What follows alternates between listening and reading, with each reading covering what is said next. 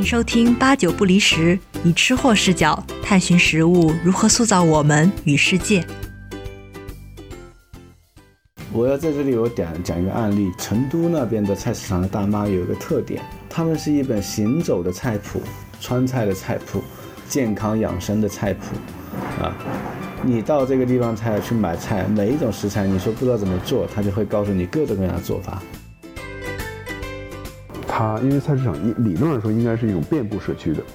我不能说哦变成一个网红某个菜市场，这些像鹿特丹那个，这个就意义不大，是吧？我觉得应该是一种一种网络式的，甚至我我觉得一个理想的城市里面，每一个人都可以走路去菜市场。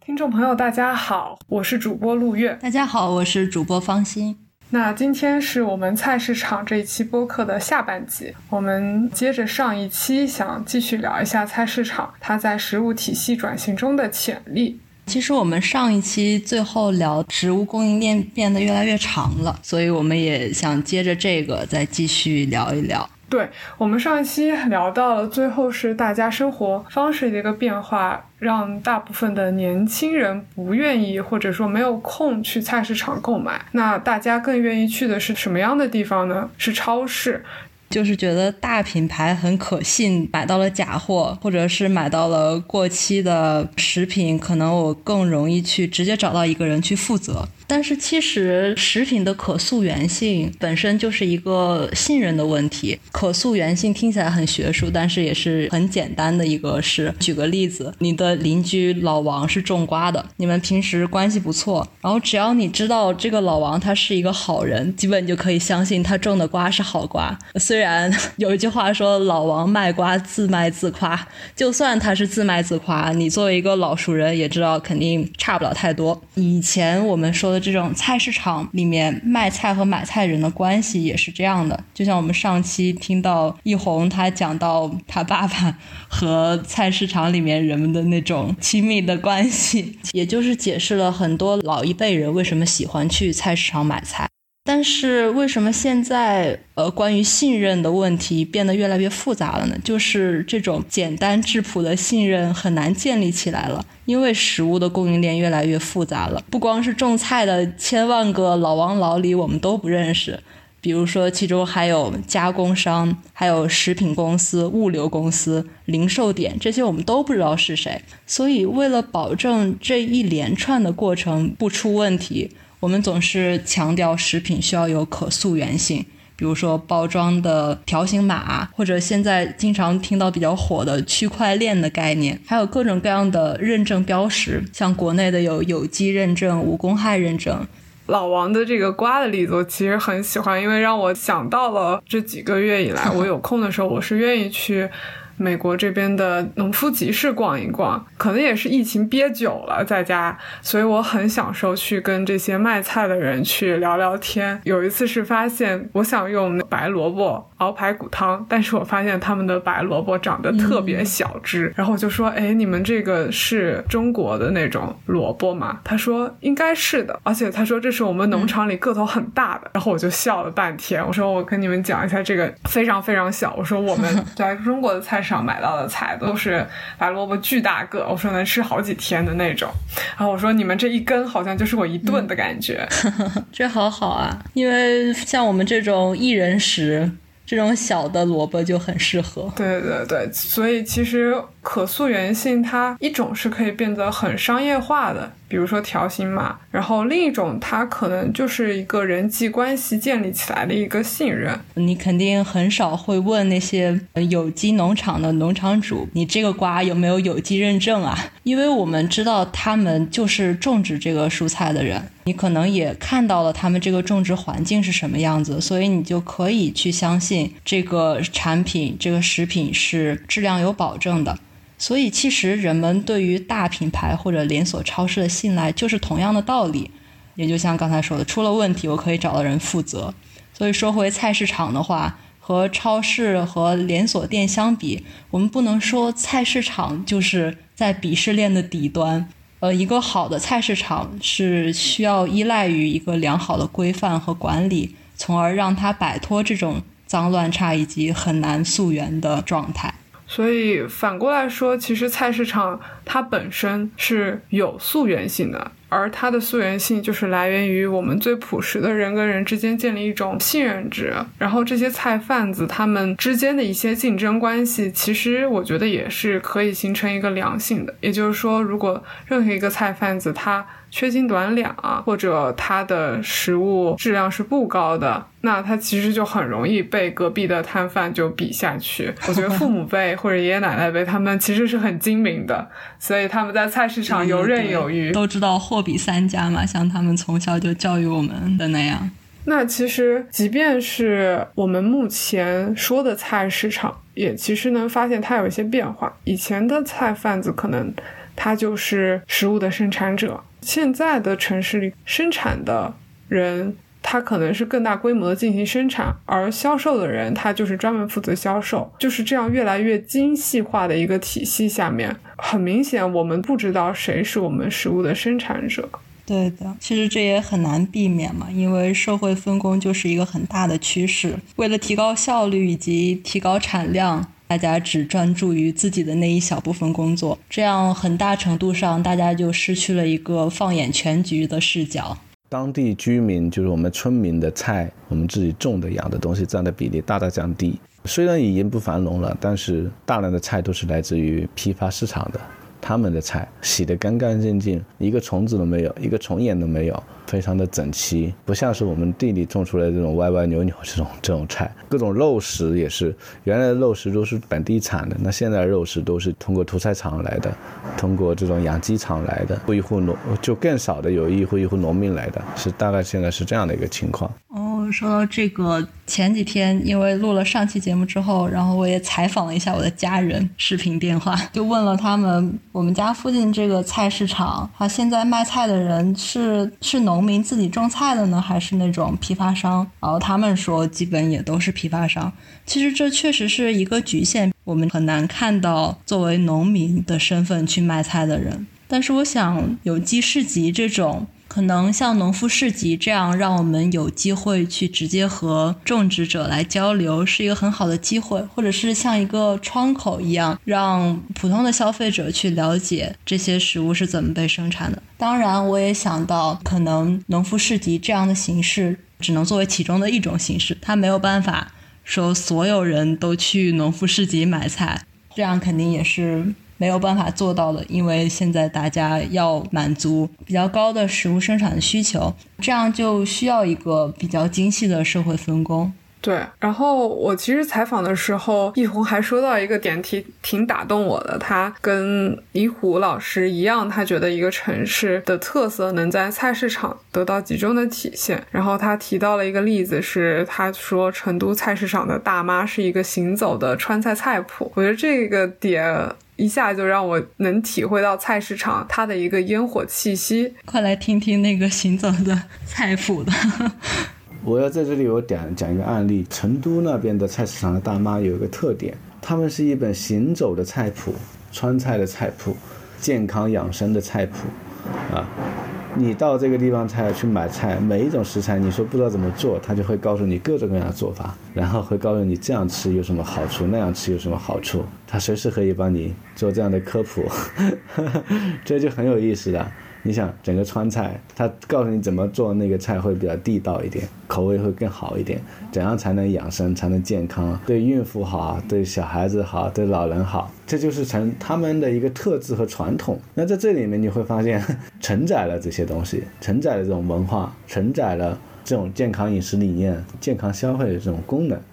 有一种热爱生活的感觉在里面。就相比较于我们在超市里面。疲于奔波，就感觉只是我们要买一些能量。那其实，如果我们再说回菜市场，它在食物体系转型当中的一些潜力，我们刚刚说到的是，它其实可以有一个可溯源性，就是如果我们在良好的菜市场管理跟规范基础之上，我们能够重新建立起大家在买菜这件事情上的信任，就像之前的那个智慧化菜市场啊。或者是价格公式、质量检测的实时公式，这些都是一些比较好的例子，我觉得。嗯，然后我其实自己从营养的背景上去看，我一直觉得菜市场它是一个我们未来要降低慢性疾病风险，比如说糖尿病、高血压，它是一个很重要的一个撬动的一个点。因为菜市场说白了，它就是我们每日去为自己购买新鲜蔬菜的一个地。而我们膳食指南里面，无论是中国还是美国，我们很重要的一部分都在提倡或者建议大家要每天摄入各种不一样的以及新鲜的一些蔬果。对的，有一个很共性的部分就是蔬菜、谷物、豆类这些植物为主的饮食，就是在下面最大的一个部分。我们把上菜市场当做一个枢纽来看待吧，哈。首先，我它有几个特质。第一个特质，它是在一个社区当中，在食物这个点上，能够最大流量的、最频繁的汇聚最多人面对面在一起的这样的一个空间和场所。再一个就是当地的饮食的喜好和偏好，甚至我们的流行的习惯，可以由菜市场来去形成一个引导。如果我们菜市场里面所有的摊贩的卖的菜都是标准化的。啊，只有那十几二十种，然后每个摊位都是一模一样的菜的话。那当地的我们的饮食的习惯其实就是被迫的，我们就会受影响。那在这里面，如果是更加多元化的，然后有不同的丰富城市的食材的话，或许又会产生另一个影响。再一个就是，无论是摊贩也好，还是小农也好，他们其实都是社会底层的，就是整个社会底层，它提供了更大的一个生计或者生计的空间，他们可以在这里呃赚钱养家糊口，或者老人来补贴他自己的生活。之前我们说，虽然说核心是农产品的交易，但其实可能确实如他所言，更合适的去把它看成一个枢纽，把它看成一个很有活力，或者说他刚提到的，就是各方在汇集的一个点。对，空间的汇集吧，大家买菜和卖菜的人的这种交易的场所，文化的汇集，还有就是不同的人以自己的身份，呃，谋生的一个地方。一些社会底层人士，比如说农产品的种植者啊，或者是那些菜贩子，如果他们能够在菜市场这样一个平台上谋求一个好的生计，那可能对于整个社会的一个健康发展也是很有利的。对对对，所以菜市场不仅仅能让我们吃的健康，我们如果进行菜市场采购，就意味着我们更多的是在家从原材料开始烧饭。而不是说在外太多的这些就餐，所以它能让我们一吃的很健康，让我们至少能够保障自己的每日的蔬菜水果的摄入量。另一个，就像方心你说的，它能保障整个我们社会的经济的健康，让每一个人都能通过劳动获得应有的一个劳动报酬吧。对呀，也就像是我不记得我们上一期提到了一些北京的案例，其中也提到了像外来人口啊，还有菜贩，他们逐渐找不到自己可以工作的地方了，他们只能去一些连锁的商店里面或者超市里面去做一些工作，反而没有他们之前在菜市场当中作为中间商赚的更多。建筑师于虎老师他也有自己的一个分析。在城市里，我我毋庸置疑，它很重要。它从一种社交的层面，从一种城市跟农村的关联层面，然后从生活的便利性、一种健康生活，我们从一种慢生活，都非常的重要。那菜市场的未来是不是可以变得更加有趣？我觉得当然可以。那我相信卫生的问题，卫生问题是非常重要的。这个这个是一个不难解决的事情，一定是可以解决的，因为。别人能解决，我们也可以解决，所以这不是个问题。那在这之上呢？我觉得菜市场它，因为菜市场理理论上说应该是一种遍布社区的，我不能说哦变成一个网红某个菜市场，这些像鹿特丹那个，这个就意义不大，是吧？我觉得应该是一种一种网络式的，甚至我我觉得一个理想的城市里边，每一个人都可以走路去菜市场。一个理想的城市，每个人都可以走路去菜市场。我觉得这不仅意味着我们是有一个便利的高品质的菜市场可去，而且我们买菜与烹饪能够重新回归每一个现代人的生活，成为他们的一种享受，而非现在感觉是一种累赘、一种负担。大家不再去菜市场买菜，其实也是说明了我们整个快节奏生活里面，对于我们要慢下来，它是一个很难的。就像你说的，更多的是一个累赘，感觉烧饭好麻烦。嗯，是要建立在你没有很忙的工作，没有 九九六的那种日程安排。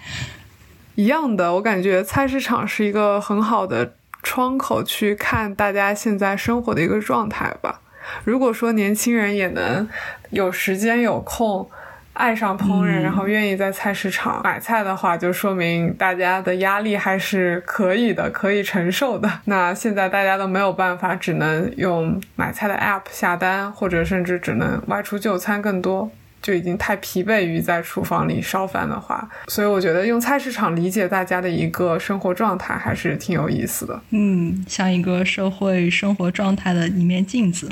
那其实易红也有提到，他觉得菜市场在食物转型当中还有一个关于限速、碳排放方向的一个贡献。如何去呃降低降低这种塑料制品的这种使用，在这里面菜市场也可以做出一个很好的表率。你要不然它它成为一个重灾区、一个泛滥区，也有可能它成了一个非常的好的这样的一个示范的地方。比如这个地方都没有用塑料袋了。是吧？都提倡大家提菜篮子了，或者用布袋子的装这个菜了。我相信这个，他每天下来，那对这个城市的这种环境，对碳排放也好，对污对土地的污染也好，它可能会是非常之惊人的。限速这个事儿吧。因为我们之前也提到了菜市场，我们要用到很多的塑料袋，然后经常外婆也是回家就拎着大小塑料袋回来的。对，所以从环保限速这一块，我还挺喜欢易红说的，他现在的一个问题也能够成为他的一个潜力。就像我们之前提到浙江，他们从管理层面上严禁这些商户就免费赠送超薄塑料袋，所以这样的话其实是。很有力的在解决这个问题，因为那种连卷袋啊、购物袋在菜市场确实用的非常非常多。他也提到了一个碳排放这样的一个话题，我们要不现在来说一说菜市场怎么就跟碳排放或者甚至最近的热词碳中和是有关的？那碳中和的话。目前在我国的全国两会上是把它已经首次写到了政府工作报告里面，就说明我们国家在绿色低碳发展上面是有很大决心，也是希望各个行业领域都一起来达到我们的碳中和的目标。那碳中和它说的是减缓气候变化，从而达到相对应的零排放。也就是零排放不是说我们就不开车不出门。那其实北美这边的农夫集市，大家夸的一个点，宣传的一个它的优势就在于它可以提供当地的食物。当地的食物相较于我们进口的食物来说，它在这个食品的里程数 （food miles），它从生产的地方到你的餐桌到你的购物袋，它经历的整个运输。嗯，所以当我们其实越来越追求线上的一个购物的时候，食品的里程数说不定其实是在增加的，而菜市场它。的潜力在于它能够更好的把食物的里程数进行一个缩减，也就是说，如果我们有一定的机制，能够让菜市场提供更多当地的食材，那对于整一个减少碳排放来说是非常有效的。就像欧洲这边也有一个叫。Zero kilometer food，嗯，实际上是一个呼吁大家吃本地食物的一个战略吧。要更全面的说，就不仅仅是一个距离问题，还有一个是运输方式的问题。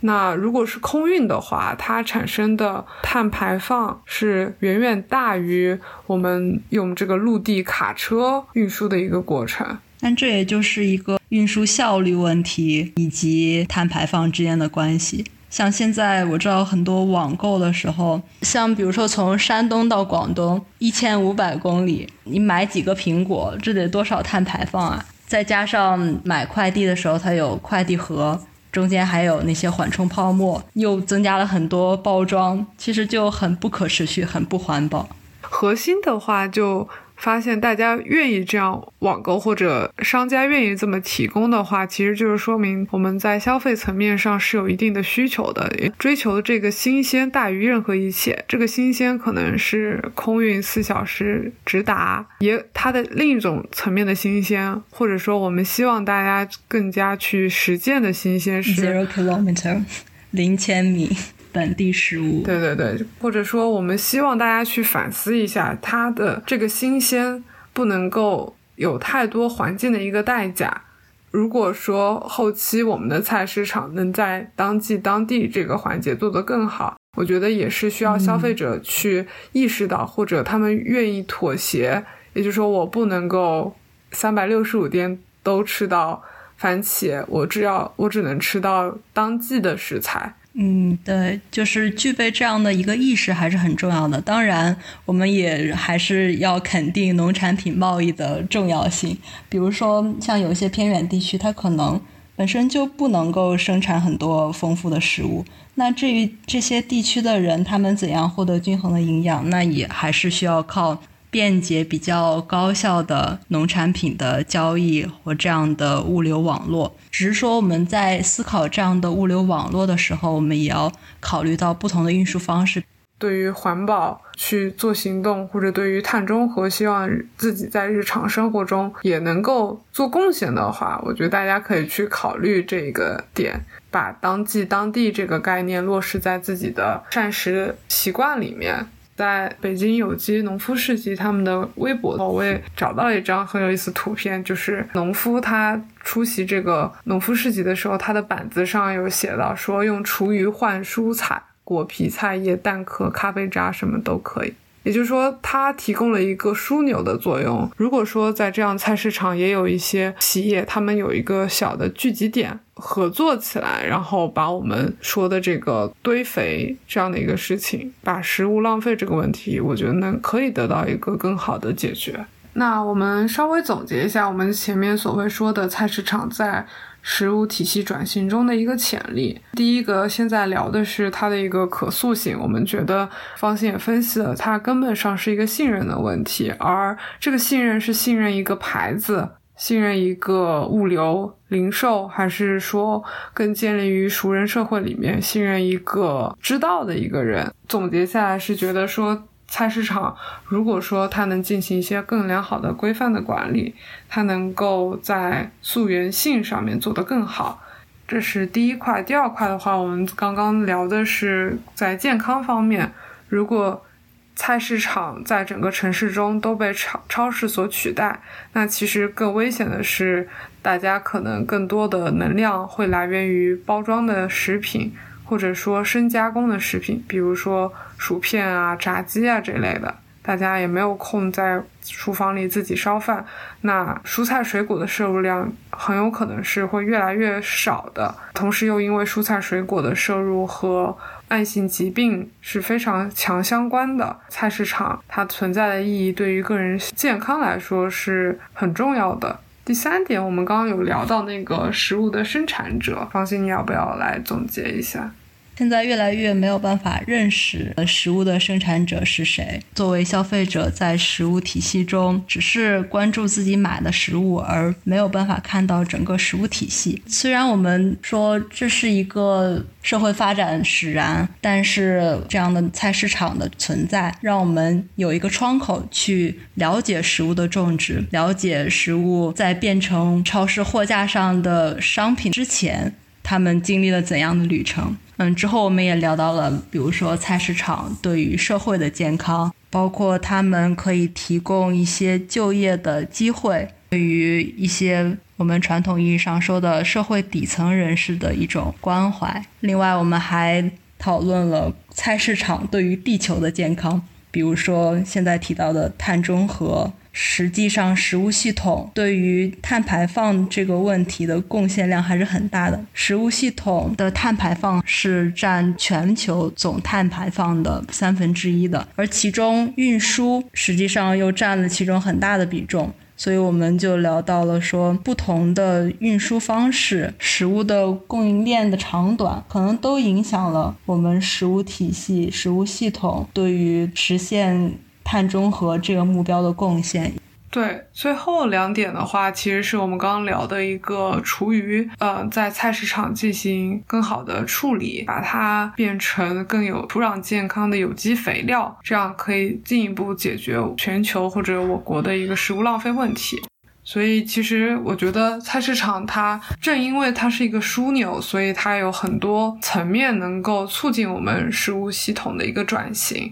对，就是它现在有很多的局限，比如说限速。但是这也可以成为他们的一个机遇。从前面讨论我们可以看出来，这种实体形式的菜市场，它其实是城市中非常不可或缺的一个部分。无论是它对于个人健康生活方式，还是支持当地当季、减少食物系统的碳排放，还有它是我们城市饮食与文化的一个载体。所以说，它可以促进一种很良性的社会关系。嗯，也是借由李虎老师的金句，就是说，一个城市，一个理想的城市，每个人都应该可以走路去菜市场。比如说，现在已经有的趋势是，菜市场有网红化、智慧化、超市化、标准化。对它的趋势的话，能看出来有不一样的人参与其中，他们希望把菜市场打造成的一个样子。我觉得我们可以先聊一下菜市场它的一个多功能，或者说这其实是建筑师他们希望带给菜市场第二春的一个方式。菜市场作为一个社会公共空间的一种存在，建筑师非常有发言权。我们来听听李虎老师的看法。菜市场，我觉得它是一个这个概念是可以被拓展的。也许菜市场真正变成社区的中心，从它拓展出去一些相关的附属的功能，而不是它是附属，它可能是一个主体。因为它，你就像设想它是一个都市里一块难得的一块大自然一样，一种另外一种加工过的一种自然，它可以附加带附带的其他一些事情。我刚才提到一些健身房啊，是吧？托儿所呀。这个读书的地方啊，然后小朋友们下学之后都聚在那儿自己学习啊，上自习的地方啊，互相照看，我觉得这是一个多多多美好的生活，多美好的一种人和人之间的一种社会关系，对吧？选址重要，我觉得要选址，要选一个场所能有让它有一定的弹性发展的空间。比如说啊，这胡同为什么曾经有几年这个有那么多丰富的业态出现，那么多有趣的店？因为它提供了这种。小的这种店面，又很租金很低的店面，然后大家就来了，没有人规划的，是很有趣的一个现象。我们要学习这种现象。如果你把这菜市场放一个很昂贵的一个商业区，那自然的生存不了。所以我觉得选址很重要。然后政府可能有一些扶持的政策，提供一些周围的一些商铺的空间，然后它就慢慢会有衍生衍生品出来。你不必去说，我一定要这样，我一定要有星巴克，不会，它不需要。对吧？一定要酒吧？为什么？是吧？也许他是卖渔具的，啊，也许是卖体育用品的，我们并不知道会出来什么。所以，所以它是个起点，让他自己去发展。我觉得他畅想的就是对菜市场的二点零、三点零版，就感觉还挺有趣的。他作为一个能够作为一个城市的一个中心，就像他所说的。而不是一个附属，甚至现在面临生存考考验。这也确实像李虎老师讲到的，他需要考虑到这个菜市场所服务的周边居民的需求，给他一个空间，让他可以自由生长。比如说，他通过满足当地居民的需求，他其实也可以提高整个城市的空间利用率。也可以提升建筑的活力，最主要的还是不能过度的规划，而且要符合当地居民的需求。嗯，我还。挺喜欢你说的这个不可以过度规划这个点，我觉得李武老师他说啊任其生长这样的一个模式现在比较难，就是因为可能有更多的商业的一利益在里面。如果我们把商业利益放在比小农生计更高的一个地方，那我觉得这个多功能化很有可能就没办法服务于我们的老百姓，可能就趋于一种网红化，就是一种表面形式。还有像他刚才提到。的胡同经济的那个例子，就是说，因为可能租金也比较合适，然后有一个一个小的当铺在那里，可以让很多人去。很容易的入住。其实这也是呃需要一些政府的扶持，需要提供给商户一些空间。这也就像前面一红也有提到说，一些小农他们没有。生存空间了，可能这些确实是需要政府去给他们一些扶持，让他们有一席之地去进行自己的生计。对，刚刚你还提到一个网红化，其实李虎老师也有一些思考，我们来听一听。我我我其实觉得就是说他服务是周周围的这个百姓啊，这个市民的，所以我应该是从他们的需求，可能每个地方都不大一样。如果的目的是为了打造成一个所谓的网红打卡，我觉得这个这个是我反对的。这个就是你的目的不是这个，你的目的是服务周围的，实实在在服务周围的一些一些一些市民和和农村那种产农产品的一个需求，对吧？这个是一个出发点。建筑师李虎老师他观点非常的明确，他反对的网红化是把它网红常态化，也就是说这个东西必须还是要服务于周边的百姓的一些生活的。对，网红不是目的，目的是要实用。对，但网红可能可以作为一个很好的开端或者一个爆点，让大家重新关注菜市场它的一个生存，或者把商贩、菜农他们的一些难点，通过这样的一个媒体曝光，得到一个很好的反馈。我觉得这个是可以有的。对，其实易红他也有提到他的一些网红化的担心。从网红的路线回归的路线，或者到一个啊小众的消费群体这种路线，这其实都是一个很好的一个很好的一个探索，或者说一个趋势。那你看，就是这样的一种趋势里面啊，从主流再到这个乡土，从权力再到乡土，再到这种生活方式，这种这些都在发生一些积极的改变吧。我们要拥抱这种变化，我觉得是。抗拒一些变化，其实不是一个明智的选择。我觉得拥抱变化，并且积极的去运用这种变化，然后拥抱的同时，你要同时要有一边前进，一边回顾，一边融合，一边创新。我觉得它才是一个健康的一个状况，不然我往一个一元化的方向发展。都不是一个理性的、可持续的动作。更客观点来说，易红他其实一直很乐观，他希望百花齐放，农夫市集也有，然后网红菜市场它也可以存在。嗯，其实我也是比较同意他的观点的，就是实际上不同的买菜形式也是我们生活多样性的一种体现，也是城市活力的一种体现。对，那对于我自己来说，我对于菜市场。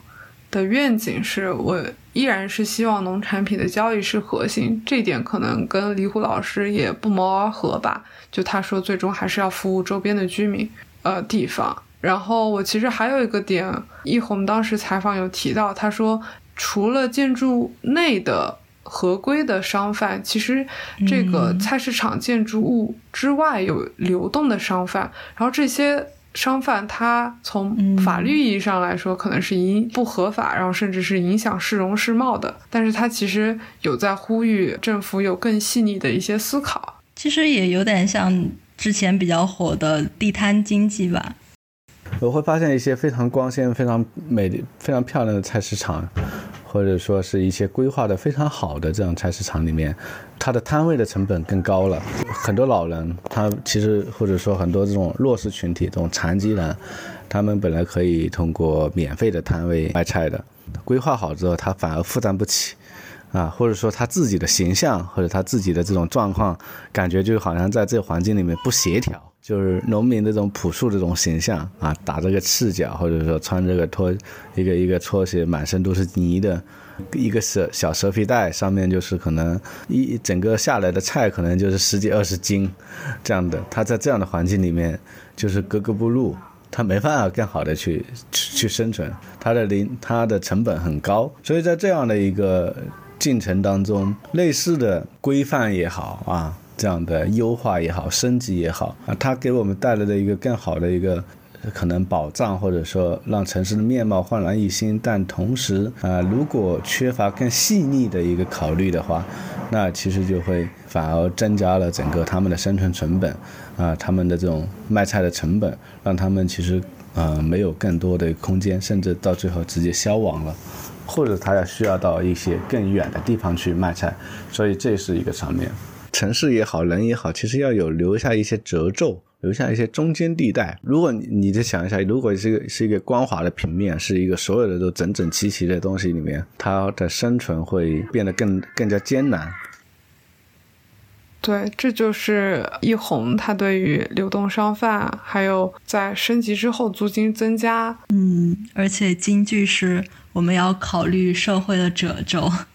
对，然后这也让我想到，我当时在做调查的时候，有看到一个新闻是说，武汉的菜市场，它要求女摊贩不能超过四十五岁，然后引发了一些争议。所以我更加希望未来菜市场任何的升级、改造，然后选址都。能够更就像是易红说的，更细的去啊思考一些关于社会底层人他们的一些生计的问题，而不是在一味的追求更加高大上的一个菜市场。嗯，更多方面的进行考量。那要不我们总结一下？今天我们也是聊了很多菜市场的今昔与未来，像李虎老师和易红他们基于自己的职业视角。一些自己的洞察，我们也发现菜市场的功能，它真的不只是买菜这一种。这个其实也呼应了我们前面最开始上一期提到的 wet 菜市场的一个概念。重复一下的话，wet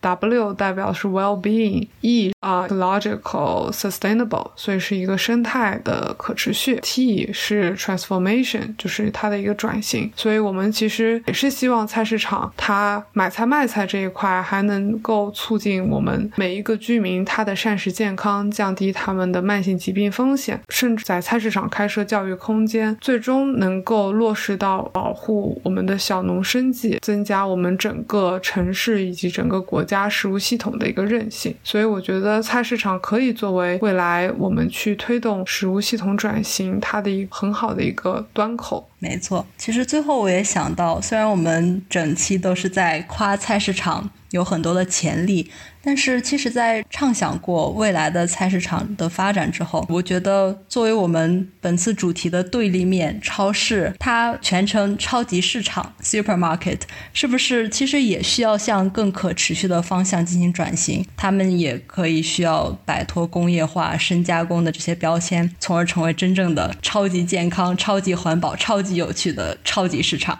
无论是菜市场、集市，其实我们作为消费者更期待的是各种各样的获取食物的方式能够同时得到完善。那我们关于菜市场的讨论就告一段落了。欢迎大家在喜马拉雅和小宇宙 APP 中给我们留言，分享你与菜市场的故事。也可以关注我们的微信公众号“吃货必修课”，获取关于播客节目的更丰盛的图文资源。食物不是生活的全部但也八九不离十呀。我们下期再聊。